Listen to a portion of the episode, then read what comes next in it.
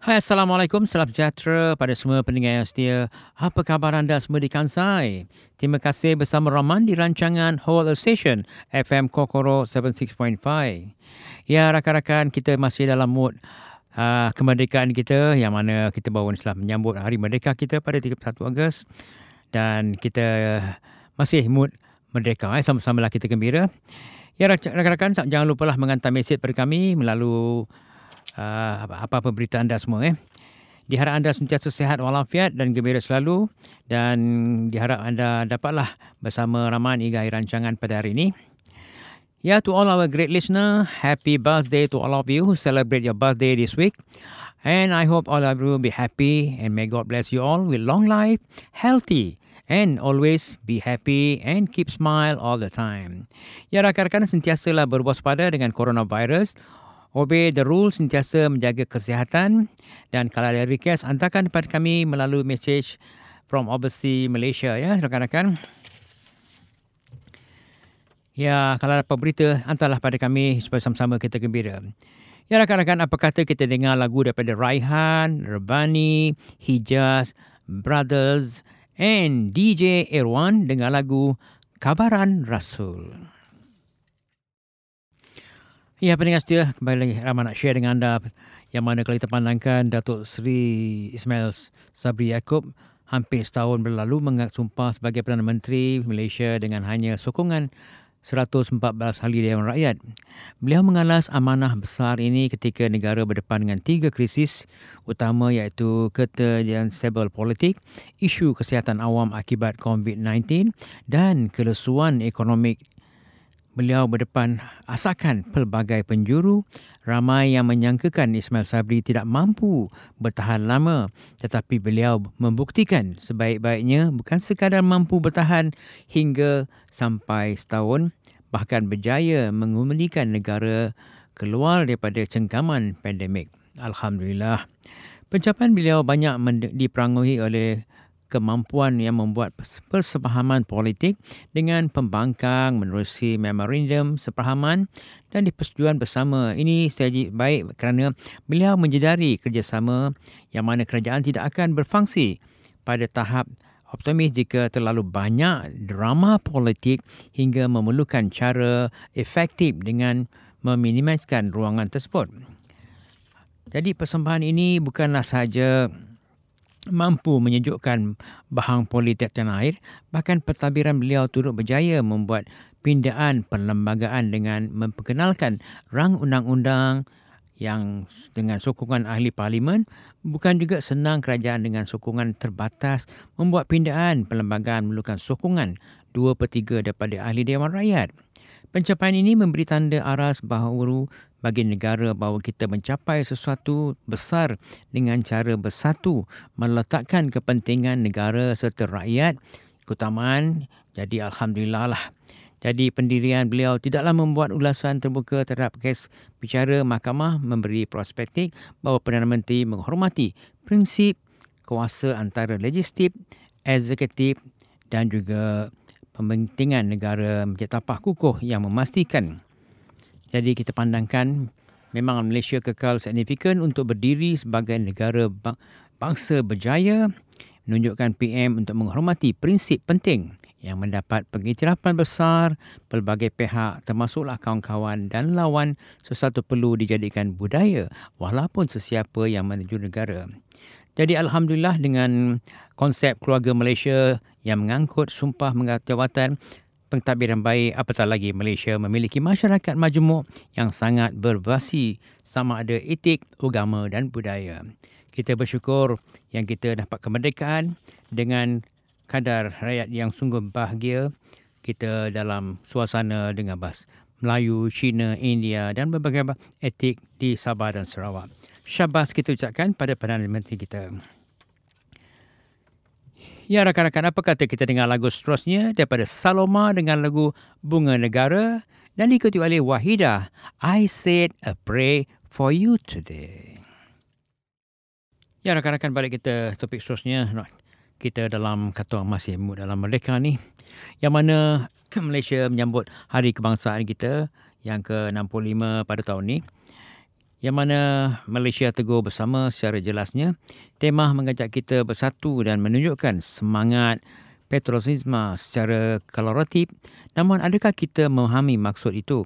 Secara lazimnya uh, pengibaran bendera jarum gemilang adalah sinoni dengan sambutan Hari Merdeka. Perkara ini menjadi satu ingatan yang akan tanggungjawab patriotik kita terhadap negara tercinta juga antara satu sama lain Justrunya menjelang Hari Kebangsaan pada 31 Ogos, semangat Petrosima dan perpaduan seharusnya cukup tinggi. Namun sayang pada dilihat penghayatan semangat tersebut mungkin masih belum mencapai tahap yang diharapkan. Misalnya menjelang Hari Kebangsaan, tidak banyak jalur gemilang dikibarkan di premisis atau kenderaan. Hal ini menimbulkan pertanyaan adakah sebahagian kita masih berfikir mengibarkan jarum gemilang di premis atau bangunan adalah tugas yang sepatutnya dibuat oleh pihak kerajaan ataupun pihak berkuasa. Jika benar tentu saja pandangan itu seperti kurang tepat. Seharusnya semua pihak mengibarkan jalur gemilang dengan bangga. Kita perlu menggunakan ruangan serta peluang secara optimum tidak kira di rumah, di pejabat maupun bendera itu yang kecil dilekat di atas kenderaan. Perlu ingat semangat tidak diukur oleh saiz bendera yang dikibarkan. Perasaan cinta terhadap negara yang ikhlas dan jujur adalah cukup memadai.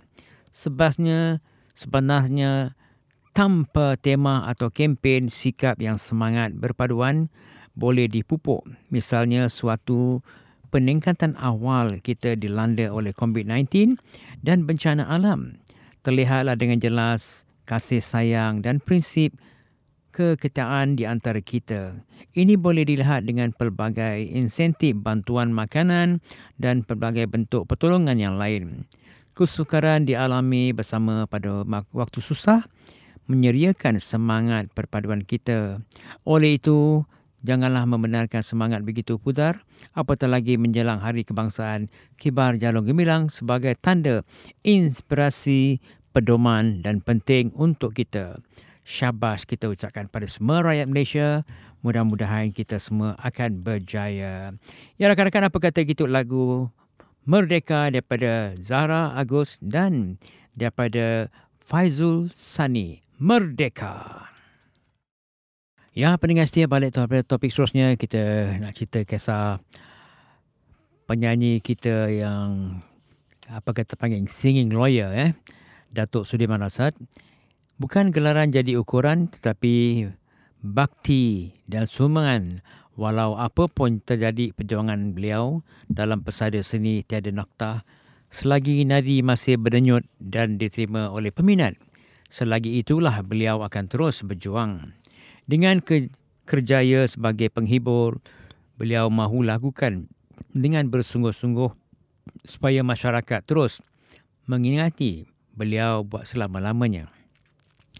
Demikianlah ungkapan penghibur nasional Allahyarham Datuk Sudiman Arsyad ketika masih bernyawa ungkapan seribu makna itu bagaikan doa yang dimakbulkan hingga kini.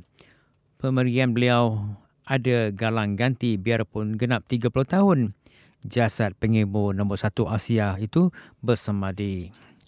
Jasa sumbangan dan karya penyanyi jolokan The Singing Lawyer itu tetap subur di hati masyarakat apabila letak perjuangan seni dan budaya yang tinggi atas nama tanggungjawab sebagai insan seni dikurniakan bakat dan kreatif. Paling bermakna penghibur kesayangan ramai ini dinobatkan penghibur nombor satu Asia pada Asia Popular Music Award yang berlangsung di Royal Albert Hall, London pada 19 Mac 1989 yang mana beliau mengalahkan penyanyi legenda Hong Kong Leslie Chong dan juga superstar dari Singapura Anita Sarawak. Justrunya kejayaan Sudirman menjadi kebanggaan negara sekaligus antara anak Malaysia yang mampu mencipta nama di pesada antarabangsa. Bagi terus memperingati jasa dan sumbangan Sudirman dalam mengharumkan nama negara akrib negara Malaysia dengan kerjasama rakan setik Kamura Enterprise dan Pusat Beli Belah Fahrenheit 88 mengadakan pameran khas warisan Sudirman tribute kepada pengibur anak saudaranya Razman Azharul Datuk Zainuddin atau Atai uh, berbesar hati dengan usaha yang berteruskan oleh ANM dalam mengenangkan jasa arwah. Agar sukar buatnya dan keluarga mengadakan pameran besar apatah lagi hidir menyemur duli yang menyempurnakan majlis yang resmi oleh pemangku Raja Pahang Tengku Hasnul Ibrahim Alam Shah dan Sultan Abdullah Ratul Al-Mustafa Bilal Shah. Alhamdulillah apa kita buatkan dengan adanya semua penghargaan diberikan pada Datuk uh, Sadiman Asyad. Mudah-mudahan kita doakan sama-sama dan kita gembira dengan apa yang telah dilakukan oleh beliau. Syabas kita cakap pada keluarga dan semua rakan-rakan yang telah menjalankan aktiviti tersebut. Apa kata kita dengar lagu 1000 Million Smile dan juga lagu Chocolate Road, Chocolate Road daripada Sudirman. Well, to come back on the next topic is, uh, well, since Malaysia in a boom of Merdeka weeks, well, we celebrate our Independent Day on 31st August. We still in the mood of independence. Yeah, as you know, we I think I've been told you before that we, of course, in the history of Malaysia, uh, from 1511 we was under Portugal, and then we was under British, and then in 1941 to 1943 we was under Japanese colonies, and then we come back to British again, and then we have uh, 1948 of course, Malaysian emergency, the British declare a state of emergency after Communist Party of Malaya attempt to overthrow the colonial government and establish a communist. And then uh, Treaty of London uh, in 1956 uh, signed to set the independent Federation of Malaysia. So, and then on 31st August 1957, independent from British, the Federation of Malaya granted independent from the British after 50 years of colonial rule. Wow, that's the time where our Prime Minister Tunku Abdul Rahman lead the delegation of ministers and political leaders of Malaya to negotiate the British of independence. When these communist revolt posed during the Malaya emergency became the last agreement was reached at that time so independent from British Empire due date. So everybody was thanked to that. So National Day of Hari Merdeka observed as August 31st and commemorate the Malayan Declaration of Independence and 31st August 1957. And then from there, and uh, we get independent. Now this year is 65 years of independence. So as uh, history, on the 16th September uh, 1963, the Federation of Malaysia was started. So the Federation of Malaysia comprising the state of the Federal of Malaya, North Borneo, Sarawak, and Singapore officially declared on the 16th September 1963 become Malaysia. And so sad to say that in 1965, Singapore separated from Malaysia that year. Well, so as you know, if you see that map of Malaysia, we have total of 14 states. Since Malaysia was missing, eh, sorry, since Singapore was missing, so we make another state in Kuala Lumpur, we say uh, wilayah persekutuan plus. So the map of Malaysia, if you see the red and white, also 14, and the star Giza-Giza also 14 and that's all the Malaysian map. If you look like Malaysian, of course, like Union Jack, and also look like American flag too, eh? red and white, and and at the center of the map we have a yellow mark is a is, is stage of Malaysian royal royal because Malaysia have a king. As you know, Malaysia have in Peninsular Malaysia we have nine king. So in nine king, every five years change the leader one king will be a leader. Now we call it Agong, Sultan. So now we have the Agong is from Pahang State. The Sultan Abdullah is our Agong. Well, it's about a short story about Malaysia. Hopefully, we could learn more about that. So on how happily, so help. Hopefully, if you get a chance in future, maybe next year, you come to August in Malaysia. Uh, August is really uh, Merdeka Mood, and we have a lot of celebration happening in Malaysia.